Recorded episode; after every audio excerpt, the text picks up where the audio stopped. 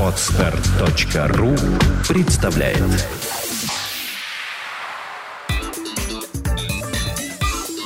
Black and White. Подкаст о практическом пиаре. Здравствуйте, меня зовут Ника Зебра, и вы слушаете подкаст о практическом пиаре Black and White. Это программа для практикующих пиарщиков, руководителей компаний и всех тех, кому интересен мир публичных коммуникаций. Сегодня у нас в студии Миша Рудин, редактор интернет-проектов журнала Time Out. Здравствуй, Миша. Здравствуйте. Расскажи, пожалуйста, а как ты вообще попал в Time Out, да и, наверное, вообще в журналистику? Это очень длинный рассказ. У нас есть время? Я работаю уже лет 8, наверное. Я работал... Я работал киномехаником э, и случайно подружился с ребятами из Самары, которые играли музыку, сейчас уже не играют. И мне что-то очень захотелось их послушать живьем, я написал им, говорю, приезжайте в Питер, они говорят, сделай концерт, мы приедем. И я стал делать им концерты просто на шару, не зная никого, просто находил какие-то клубы, писал им э, директорам, арт-директорам, пиарщикам личные сообщения. В итоге сделал в первый их приезд пять концертов э, подряд, просто таким чесом по Питеру. Во второй приезд еще штуки три. И таким образом подружился со всеми этими людьми, которые э, ну, поскольку я продвигал полностью целиком эту группу, начиная от рисования в пейнте афиши до пресс-релизов, э, люди, почитавшие эти пресс-релизы, предположили, что я умею писать. А, и стали мне предлагать написать пресс-релизы им. Так я очень долго работал с Цоколем. А, я пис, ну, писал анонсы mm-hmm. все. Тогда же начал размещение в соцсетях. В первую очередь Look at Me, Twitter. Тогда Look at Me еще было соцсетью. И после этого стал писать уже рецензии на альбомы музыкальные. И ну, поскольку занимался музыкой изначально, стал писать рецензии на музыкальные альбомы и, и стал это тоже даже не продавать, а раздавать, ну, печатать в бложике, еще куда-то, кому-то показывать. И была такая компания э, The Spot.ru, которую держали Сережа Лунев и Андрей Овчинников. Они как раз собирали молодых талантов таких, самоучек. И это был, по сути, блок о музыке. По-моему, сейчас он загнулся окончательно, потому что Андрей занялся техническими проектами, а Сережа Лунев сейчас делает Медиашарк. О, как это? Hungry Shark. Угу. Хороший портал такой. Туда я пишу каждую неделю теперь. Вот. И писал, писал, потом стал писать на фонтанку, уже получать какие-то деньги, потому что фонтанке нужно, нужно было в тот момент культурное обозрение, прям кровь из носа, потому что они расширяли свой охват. Э, куда-то еще писал пресс-релизы, какие-то анонсы. Кому-то писал, конечно, эти самые рекламные штуки. И в итоге дошел до тайм-аута два года, два, три, наверное, года назад. Э, мне просто сказать, что есть вакансия такого репортажника. Тайм-аут пытался набить себя текстами, чтобы текстов было больше, чем рекламы. И они искали репортажника, и я стал работать репортажником на... Ну, не на фрилансе, на внештате. И так долгое время работал. Потом из моих репортажей и новостей собрались первые рубрики в журнал. И в прошлом году мне предложили с услова держать сайт и социальные сети. А что сейчас входит в твои обязанности? Я полностью строю главную страницу сайта, собираю свою страницу, свою рубрику «Город», э, веду аккаунты ВКонтакте, Фейсбуке, Твиттере, Фарсквер, Инстаграм и Google+. Э, ну, делаю всякие мелочи типа рассылки. Естественно, мне остался весь журнал, который я делал. Четыре рубрики. Ну и какую-то часть э, спецпроектов конкурсов, розыгрышей и всяческих активностей. Ты сейчас, знаешь, на самом деле сказал такое кодовое словосочетание, на которое у меня рефлекторно возникло желание задать вопрос. Ты первый человек в моем окружении, кто за последние полтора года сказал, что он работает в Google+. Да. Почему? По инерции.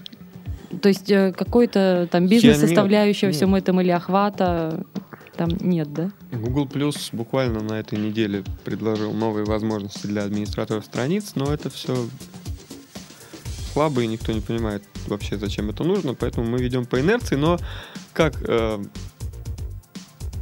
коллеги, Тайм-аут Бостон имеет что-то полмиллиона подписчиков в Гугле+. Мгм. До нас тоже это в конечном итоге дойдет. То есть есть смысл выходить не только вот на банальных Twitter, Контакт, Facebook, да, но и куда-то в другие более такие, наверное, нишевые или специализированные площадки. Ну, это хороший представитель. А Мгм. это не, и это не сложно, ты повесил два статуса. Не надо перегружать там ленту. Там точно не надо перегружать ленту, потому что у человека там очень мало, ну, того, кто пользуется, очень мало происходя- происходящего и будет палиться. Поэтому 2-3 поста в день, просто повесить ссылку, расшарить, это никому не сложно, но это уже представительство, и если вдруг когда-нибудь прорвет Google+, мы будем там уже существовать. Смотри, у меня к тебе вопрос такой. На самом деле я знаю о тебе с двух позиций. Первое, это когда из уст в уста передает Миша Рудин журнал «Тайм-аут», он там редактор сайта. А второе, когда говорят о тебе как об СММ-специалисте достаточно высокого уровня.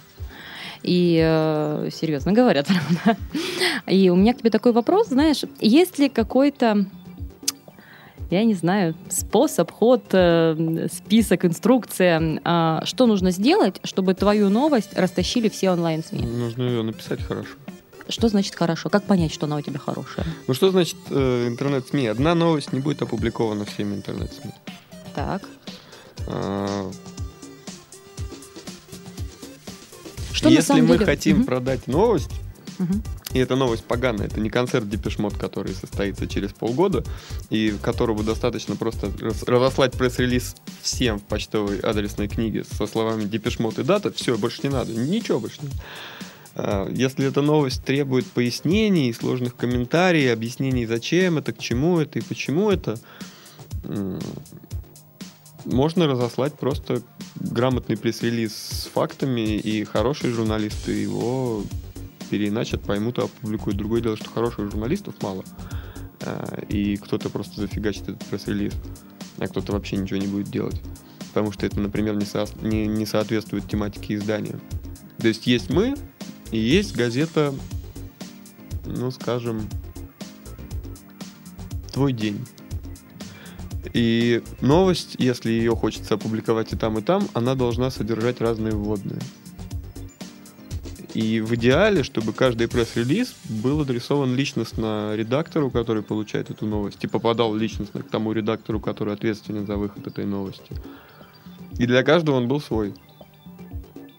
Смотри, я сейчас тебя спрошу такую, наверное, редкостную банальщину, которая сказана 20 тысяч раз, но, кажется, которая не усваивается.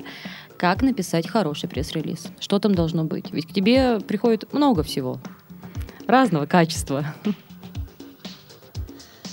Вот Для для, меня- тебя вот идеальный для пресс-релиз это что? Э, Пресс-релиз события. мгм.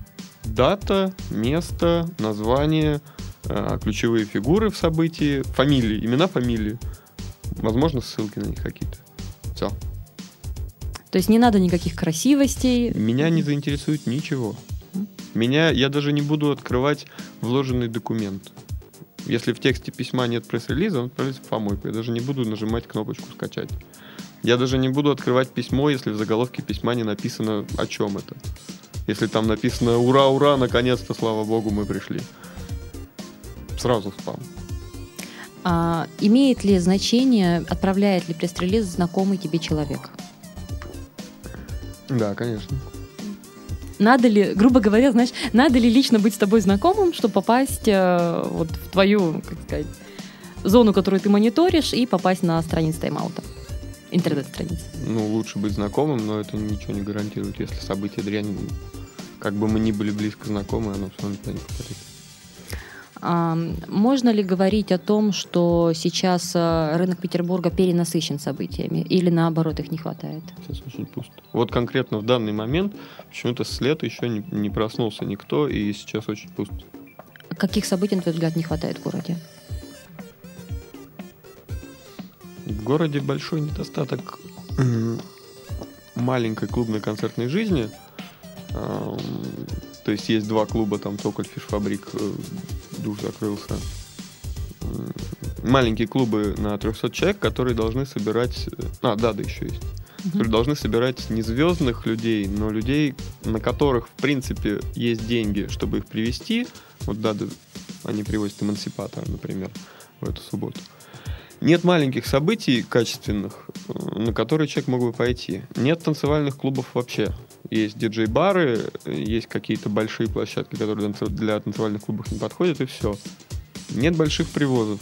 Э, в данный момент просто, возможно, не очухались от сезона еще. А если не из музыкальной сферы, как там с событиями? Ну, кино это просто кино. Ну, то есть у нас происходят какие-то презентации, mm-hmm. но это все локально и событийно. Театральная жизнь у нас по умолчанию хорошая, но ее, к сожалению, не кликают. А, она существует просто для того, что, ну, просто потому, что на сайте Time Out единственное внятное, ну, единственное внятное расписание театральное, больше его, по сути, нигде не найти. Но она не кликабельна. Это для театралов, для знатоков их мало. В городе происходит огромное количество всего, но это или мелко, ну, то есть э, не выделить ничем. Не ресторанный день и не какой-то день открытой библиотеки. Ну, они происходят, но этого мало. Угу. И, малых, и маленьких тоже событий... небольшой формат, да? Нет, ресторанный, а, в смысле, что это достаточный. Да, ага. ресторанный день, день какой-то библиотеки, угу. гик-пикник, это большие хорошие события, но опять-таки не хватает малых.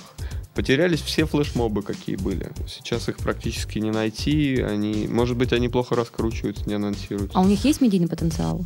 У флешмобов? Да. Да, разумеется. Угу. Если он качественно, грамотно организован, это всегда интересно. Красивые картинки, веселые мероприятия. Я до сих пор жалею, два года назад на Невском 40 человек ходило с коробками на головах картонными. И мы не сняли. И я до сих пор жалею, потому что никто этого не повторяет. И мне кажется, это так весело. Ну, вот такие штуки, они нужны городу. А есть ли будущее у бизнес-флешмобов? То есть, когда идет продвижение какой-то конкретной марки или товара, и когда это брендировано соответствующе? То есть, конечно, если это посмотреть на, на флешмобы, которые организовывают Red Bull, это вот такие глаза, это безумие, это же гениально все фестиваль летающих аппаратов этих самодельных, который прошел под Москвой, я даже туда своего фотографа отправлял. Я понимаю, что ну, в Питере этого невозможно, но очень хотелось картинки. Это очень смешно и очень круто. Смотри, в регионах зарезают даже все, что касаемо спонсорства. То есть коммерческая марка, идем в отдел рекламы. А, можно ли вот провести брендированное событие и получить освещение СМИ соответствующего уровня? Ну, я освещаю Red Bull. Обязательно. Угу практически каждое событие, ну потому что они крутые. Ну, слушай, у них оно мирового уровня. Да. А что-то городского уровня подойдет? Ну, нужны примеры, я не знаю, если а, выйдет 10 Если не память, в Екатеринбурге, могу с городом ошибиться, проводился флешмоб, люди в зеленых э, дождевиках э, в количестве 300 человек шли через город, а потом в одном месте разбегались в разные стороны ну, и символизировали мне запуск какой-то там э, заморозка. То ли горох они играли, то ли что. Это некрасиво, это бред. Угу. Должно быть интересно, красиво, ярко. Интересно, красиво, ярко всегда означает, что это высокобюджетное мероприятие. Вот на твой взгляд, ты в том числе... Я могу сказать, что занимался. самым ярким флешмобом этого года был провоз трансферов, э, трансформеров с гик-пикника угу. куда-то там, я уж не знаю куда. Это не был флешмоб, их просто перевозили, их просто было не ну, Там сложить. были шикарные просто. Но это гениально вообще. И это настолько, ну, такой совершенно неорганизованный самодельный флешмоб, который даже не должен был состояться. Гик-пикник проводил заранее флешмоб, но вот он был скучный. А вот это, это чушь... которые в костюмах они выходили, да? да? Ну, что такое было? Какая-то такая слишком очевидная штука. Угу. Вот эти трансформеры, это было круто, неожиданно. А ты часто посещаешь мероприятия? Вот в качестве, видимо, не, не просто гостя, да, а вот по работе. Нет. У меня есть глаза, уши, и мне достаточно. Хорошо, тогда у меня следующий вопрос. Что должно быть за ну, мероприятие, чтобы ты... Уши, Я поняла, да. А, что должно произойти на мероприятии, чтобы ты сам пришел? Что это должно быть такое? Причем именно по работе, да, там, а не личных предпочтений. Или ты на такой не ходишь? То есть не стоит э, организаторам рассчитывать работе, на... я пришел и что-то про них написал? Да, поприсутствовал. Вот, Журнал Out не занимается пострелизами, поэтому от этого я свободен. Угу. Мы можем максимум опубликовать фотогалерею, если было веселое мероприятие, объяснить, что где было. Но мы не занимаемся пост-релизами, э, пост-релизами. Угу. Поэтому я могу только сделать анонс, а, а после прийти на мероприятие, если мне правда это там супер как интересно. Но я давно не помню таких мероприятий, которые были мне интересны, на которых я уже отработал. Угу. А, ты сказал про галерею. Это будет на условиях какой-то информационной поддержки или это просто был интересный проект, и вы запустили фотографии? Ну, конечно, было бы приятно, если бы мы выступали информационной поддержкой того же Bull, и мы Мгм. иногда выступаем. Но это не обязательно. Я всегда вступаю в споры со своим пиар-отделом и рекламным отделом, а, потому что так или иначе я я не могу пропустить э, гик-пикник просто потому, что они за- не заплатили там за размещение баннера. Мгм. Есть какие-то события, которые нельзя упускать. Э, И работаем мы с ними как инфоподдержка или не работаем, это мне лично не важно. Мне должны читать, и чтобы меня читали, я должен поставлять эту информацию. Я не собираюсь замыкаться на этом мерке рекламных контрактов. Я понимаю, что вот сложно, наверное, все-таки это будет объяснить, но как можно почувствовать, что у тебя реально крутое мероприятие, что это того стоит, а не что у тебя там четыре коллеги, но ты в это веришь, и за этим будущее. Есть ли какие-то, возможно, объективные критерии, вот на твой взгляд, чтобы тебя не доставали глупыми пресс-релизами о глупых событиях?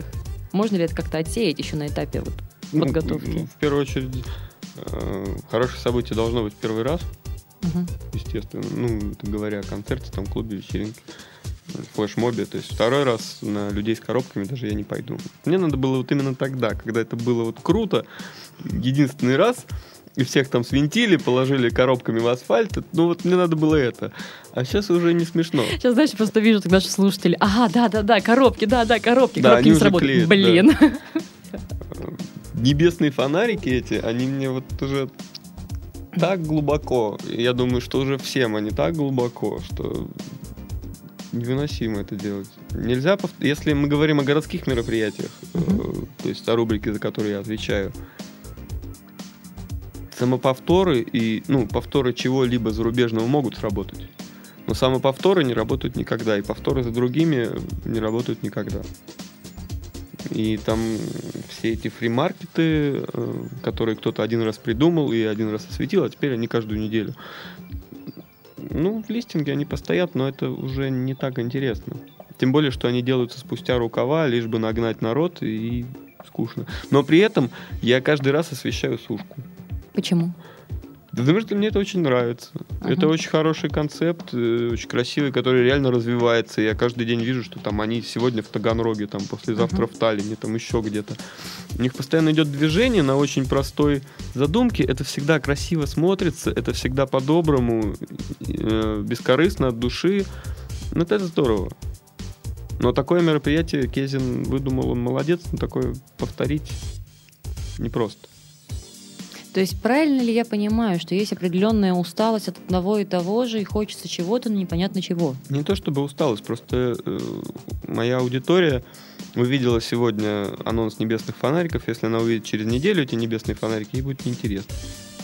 Они все в тот раз уже запомнили небесные фонарики. Кто хотел, сходил. Кто не хотел, не сходил. Если кто хотел, но не сходил, он найдет эти небесные фонарики. У меня же в листинге, потому что ну, в любом случае в листинге, в расписании на день они будут. Но акцентировать на них еще раз нет смысла. Чтобы донести вот какую-то информацию до вашей аудитории, а достаточно ли тебе просто отправить пресс-релиз, и тебе нужно позвонить, потом еще разок позвонить, потом убедиться, получил ли ты пресс-релиз, потом еще пару раз спросить, Мне будет ли это опубликовано. Вот, а что надо? Ан- анонсы событий уходят редактором листинга. Два человека, которые составляют расписание. Мгм. И всю информацию я беру из листингов, я не беру ее из почты. Если это не спецпроект и не какое-то важное суперпредложение по сотрудничеству, я беру ее конкретно из своих листингов. Если в расписании этого нет, э, я об этом не знаю. Вот Так скажем. Стоит ли надеяться на то, что м, редакторы листинга сами узнают о событии?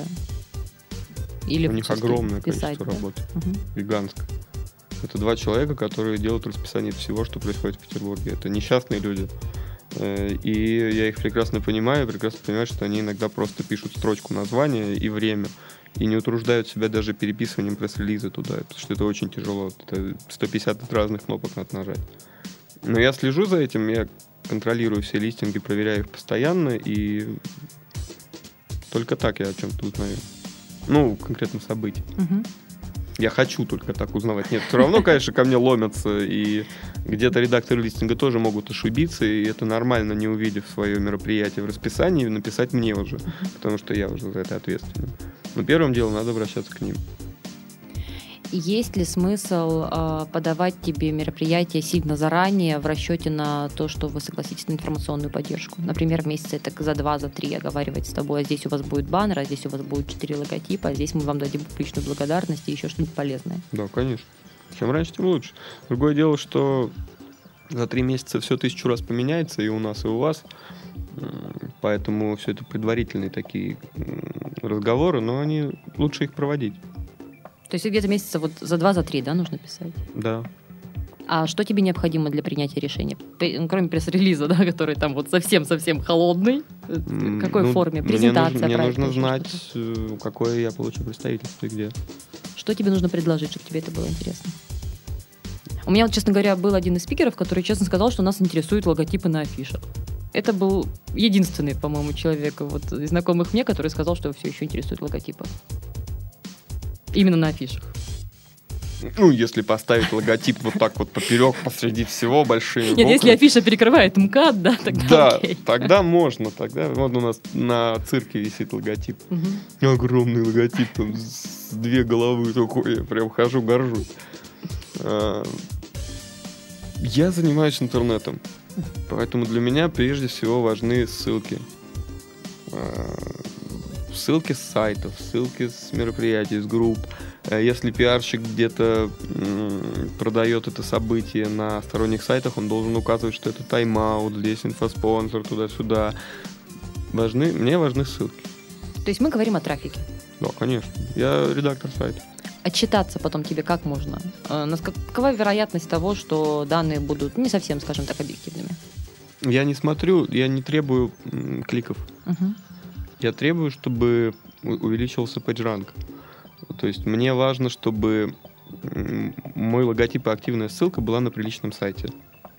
На сайте, на который, ну, который, на который, может быть, не ходят, uh-huh. но который является, ну, как там сайт PMI или NCI, которые, ну, приличные сайты хороших компаний, у них есть свой рейтинг доверия, свои накопленные очки, uh-huh. баллы.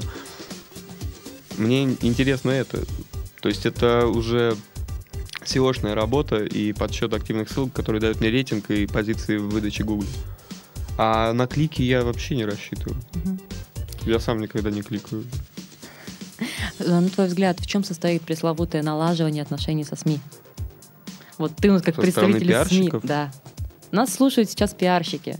Понятно, что они задаются мыслью, как им подружиться с Мишей Рудиным и а не написать ли надо. тебе случаем ВКонтакте. Не, не надо со мной дружить. Вот, ну, не надо. Мне надо поставлять информацию вовремя, корректную, кратко сформулированную, понятную, и вот чтобы я сам решал, нужно мне это или не нужно. Есть еще, знаешь, такая порочная, наверное, практика с э, фуршетами, подарками. Ну, я ну пожрать-то я, конечно, люблю. Я главный бутербродник в городе. Я, это ты что? Это обязательно. Мне, гло, мне Global это для Point, тебя, да, пишут пресс-конференция будет фуршет. Подарок на той неделе я подумал, что с появлением Гусевой в рядах Global Point у них появился, появилось жестокое чувство юмора. Они мне присылают такую коробку. Это э, была инфопо- инфоподдержка наша выставки британского образования. Mm-hmm. И, значит, они мне присылают такой сертификат, типа, выражаем благодарность и коробку. И в коробку что такое? бутылка стаканы там все, думаю, сейчас жратва. Открываю, а там этот твистер. Ну, зачем? То есть надо бутерброды и прочее, да? Так, ну, Гамаюновый сарафан пиар мне однажды сказала, говорит, э, она звала меня на какое-то мероприятие, бизнес, э, о котором я никогда в жизни не написал. Я говорю, Настя, зачем ты меня зовешь на фуршет, если ты прекрасно понимаешь, что я ни, ни за что ничего не напишу. Он говорит, ну если я тебя не покормлю, тебя же никто не покормит.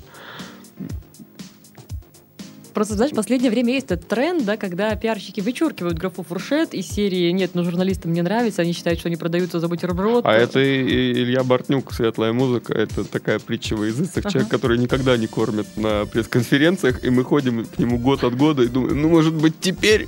А он такой, нет. А мы такие через год, ну, теперь? Нет. То есть нет такого явного предубеждения, да, против всего этого? Нет ощущения, что тебя пытаются купить за бутерброд? Не, ну они, конечно, пытаются, но они же не купят. Я же нигде кровью ничего не подписывал. А вопрос вот подарков, э, надо ли закладывать все-таки бюджет? Влияет ли это действительно на налаживание отношений? То есть это слив бюджета. Это все официальные подарки, которые проходят через кассу, мы же все понимаем, что они официальные. И мы точно так же официально отправляем им открыточки с днем рождения или с Новым годом. Это нормальные официальные отношения, которые не влияют на личностные отношения. На этой коробочке было написано Global Point, а не Маша Иванова э, лично в руки. Ну, Просто тут нужно понимать, да, что одно дело, когда работает компания-компания, Global Point и Time Out, Да. а другое, когда работает Маша Иванова, и Миша Рудин поставил ее анонс в ленту. Да.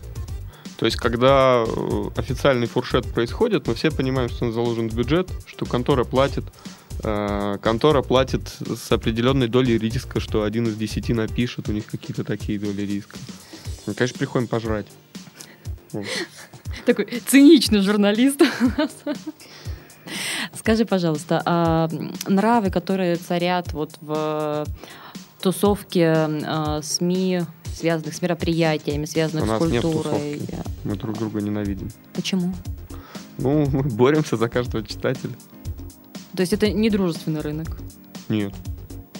А в бизнес-среде, на твой взгляд, как обстоят дела? Такая же история? Да везде борются. Не борются, на мой взгляд, из всего, что я вижу, не борются только... а, не борются шоурумы, чаще всего, и не борются какие-нибудь маленькие клубные промоутеры. Они стараются друг друга поддерживать, потому что если они друг друга не будут поддерживать, к ним вообще никто не придет. За счет этого строятся кластеры. Потому что они там в десятером собрались, 10 шоурумов, и, может быть, кто-то через них все пройдет. Только так. А крупные просто едят друг друга. Смотри, мы с тобой говорили об этом до записи, и не могу я все-таки под запись об этом не спросить. Та самая история о том, что печатные СМИ отмирают, умирают, и все уходят в интернет. Конечно, нас надо похоронить обязательно. И тогда, тогда будет сиять вечное солнце над Петербургом, никогда не будет снега, и все будут добрые, счастливые, будут ходить на все мероприятия, постоянно на три мероприятия за вечер, каждый петербуржец, все клубы лопнут, треснут от денег, и мы все заживем в Царстве Божьем. Ну смотри, ты же редактор все-таки интернет-сайта. Если не будет печатной версии, как вам станет? Лучше, хуже, или за этим действительно будущее, или страхи тайм-аут сложно об этом говорить, потому что по франшизе из 65, если не ошибаюсь, городов печатные версии есть в 10. Мгм. Э, Очень многие открывают просто сайты, потому что это удобно, это проще. Изначально открывали. Мгм. И открывали даже тогда, когда интернет был не популярен. Только сайты, чтобы не заморачиваться печатью. А, Поэтому для нас это довольно безболезненно, на Мгм. мой взгляд. Но это только на мой взгляд, потому что я сижу у нас на своем сайте, и мне он, конечно, важнее, чем журнал. Я бы уже давно сказал, что хватит, я хочу сайтом заниматься, но я не могу. Да и потом журнал сейчас выполняет брендовую функцию скорее. Он получает материалы, которые я точно так же пишу на сайт и преимущественно на сайт. И я стараюсь... То есть материал в журнале, он должен быть... э, он должен собирать лайки в интернете. Мгм. И если я его пишу, я рассчитываю в первую очередь на лайки в интернете, потому что я не могу отследить лайки в печатном издании. Смотри, такой сложный, наверное, вопрос. Если мы говорим о российском рынке, есть ли место нишевым проектам или вообще каким-либо онлайновым СМИ, если запускать их не крупным холдингом с большим опытом, а есть деньги, но нет опыта? Я очень уважаю Артема Игнатьева за то, что он создал единственное российское федеральное СМИ э, из Петербурга. Потому что аппарат это правда федеральные СМИ, это штука, которая работает на всю Россию, но делается оно здесь на кухне тремя людьми. Это очень круто. И по данным в ЦИОМ, на прошлой неделе э, посчитанным, 22% россиян считают, что у них зависимость от интернета. Но мы все прекрасно понимаем, что это зависимость от ленты ВКонтакте там, или от веселой фермы. Что такое интернет, в России не знают вообще. Понятие интернет-серфинг умерло. Уже там года три, как оно уже покрылось пылью, тленом, и на него набежали тараканы. Люди не умеют пользоваться Гугле. Люди не выходят э, по внешним ссылкам из соцсетей, они живут в них. А для них весь интернет это ВКонтакт, Фейсбук и Твиттер. Все. И это ужасно. И чтобы как-то их оттуда выманить, нужны такие проекты, как ВОЗ, например. Безусловно, маленький... Сделать сайт ничего не стоит. Поддерживать его более-менее... Мы делали спот, и мы его поддерживали, нас было 20 человек, и никто не получал денег. И я могу сказать, что из этих 20 человек, ну, 15 нашли приличную работу позднее. Стартап, если он хорошо работает, он послужит или, или разовьется, или послужит хорошим резюме создателям. А если делать подобный сайт как бизнес-проект, есть ли в этом смысл? Или речь идет о миллионах, миллионах вложений без э, какой-то понятного возврата инвестиций? Ну что значит бизнес-проект? Когда ты хочешь как, зарабатывать как на медиа, да. Это может быть портал, это может быть э, какой-то СМИ, это может быть, не знаю, там интернет-агентство какое-то новостей. Это невозможно. Почему? В данный момент никто не умеет работать с рекламой в интернете. Люди не умеют рисовать баннеры, чтобы на них кликали. Люди не умеют продавать рекламные площади в интернете даже у меня. Очень, ну, не готова индустрия рекламная. Индустрия СМИ, да, готова. Мы все кричим, да, все, давайте сожжем все газеты, уничтожим все типографии, скорее побежим печатать постики. Мы готовы. Рекламная индустрия не готова. Им, нужны, им нужна печатка. Но потенциал есть к тому, что мы развиваемся в этом направлении и все-таки рекламщики потянутся. ну, давай, да, говорить об этом, но имелось в виду зарабатывать в интернете, зарабатывать в российском интернете и зарабатывать много. Вот именно на медиапродуктах. То есть есть же модель, вот э, «Дождь», «Русский репортер» ввели оплата за прочтение, там, если вам нравится этот материал, э, внесите деньги. Насколько я видела их выступления, их представителей, фигня, это не работает. Ну, конечно. Это Все изначально мертворожденное. Или просто мы не доросли до этого еще. Общество не доразвивалось. Спутник и погром угу. на этой неделе стали делать платную версию. И спутник и погром это идеология. И я думаю, что у Просвирина получится собирать деньги. А, дождь не идеология. Дождь, белоленточники, молодцы, веселые, веселые ребята, но за них не хочется платить. Если бы они повесили баннер, всем было бы легче. Мы бы кликали и все. все. А тут я еще чувствую себя неуютно, что я вроде как прочитал, и вроде как было хорошо, там посмотрел видео, тут надо дать денег, а денег нету, и ни за что не хочу никому. Должна быть идеология. Я думаю, что если ВОЗ немножко напряжется, они могут создать, может быть, не, не идеологию, но концепцию, за которую можно платить деньги. Но это в любом случае будут гроши по сравнению с рекламными бюджетами. То есть даже в этом случае дело не в инструментах, а в позициях более высокого порядка, да? Да. Ну что ж, на этой, уж не знаю, оптимистичной или пессимистичной ноте мы заканчиваем наш сегодняшний подкаст о практическом пиаре. Миша, спасибо большое за участие. Да, пожалуйста. Я напоминаю, что в студии были Миша Рудин, редактор интернет-проекта журнала «Тайм-аут», и я, Ника Зебра. До встречи в следующих подкастах.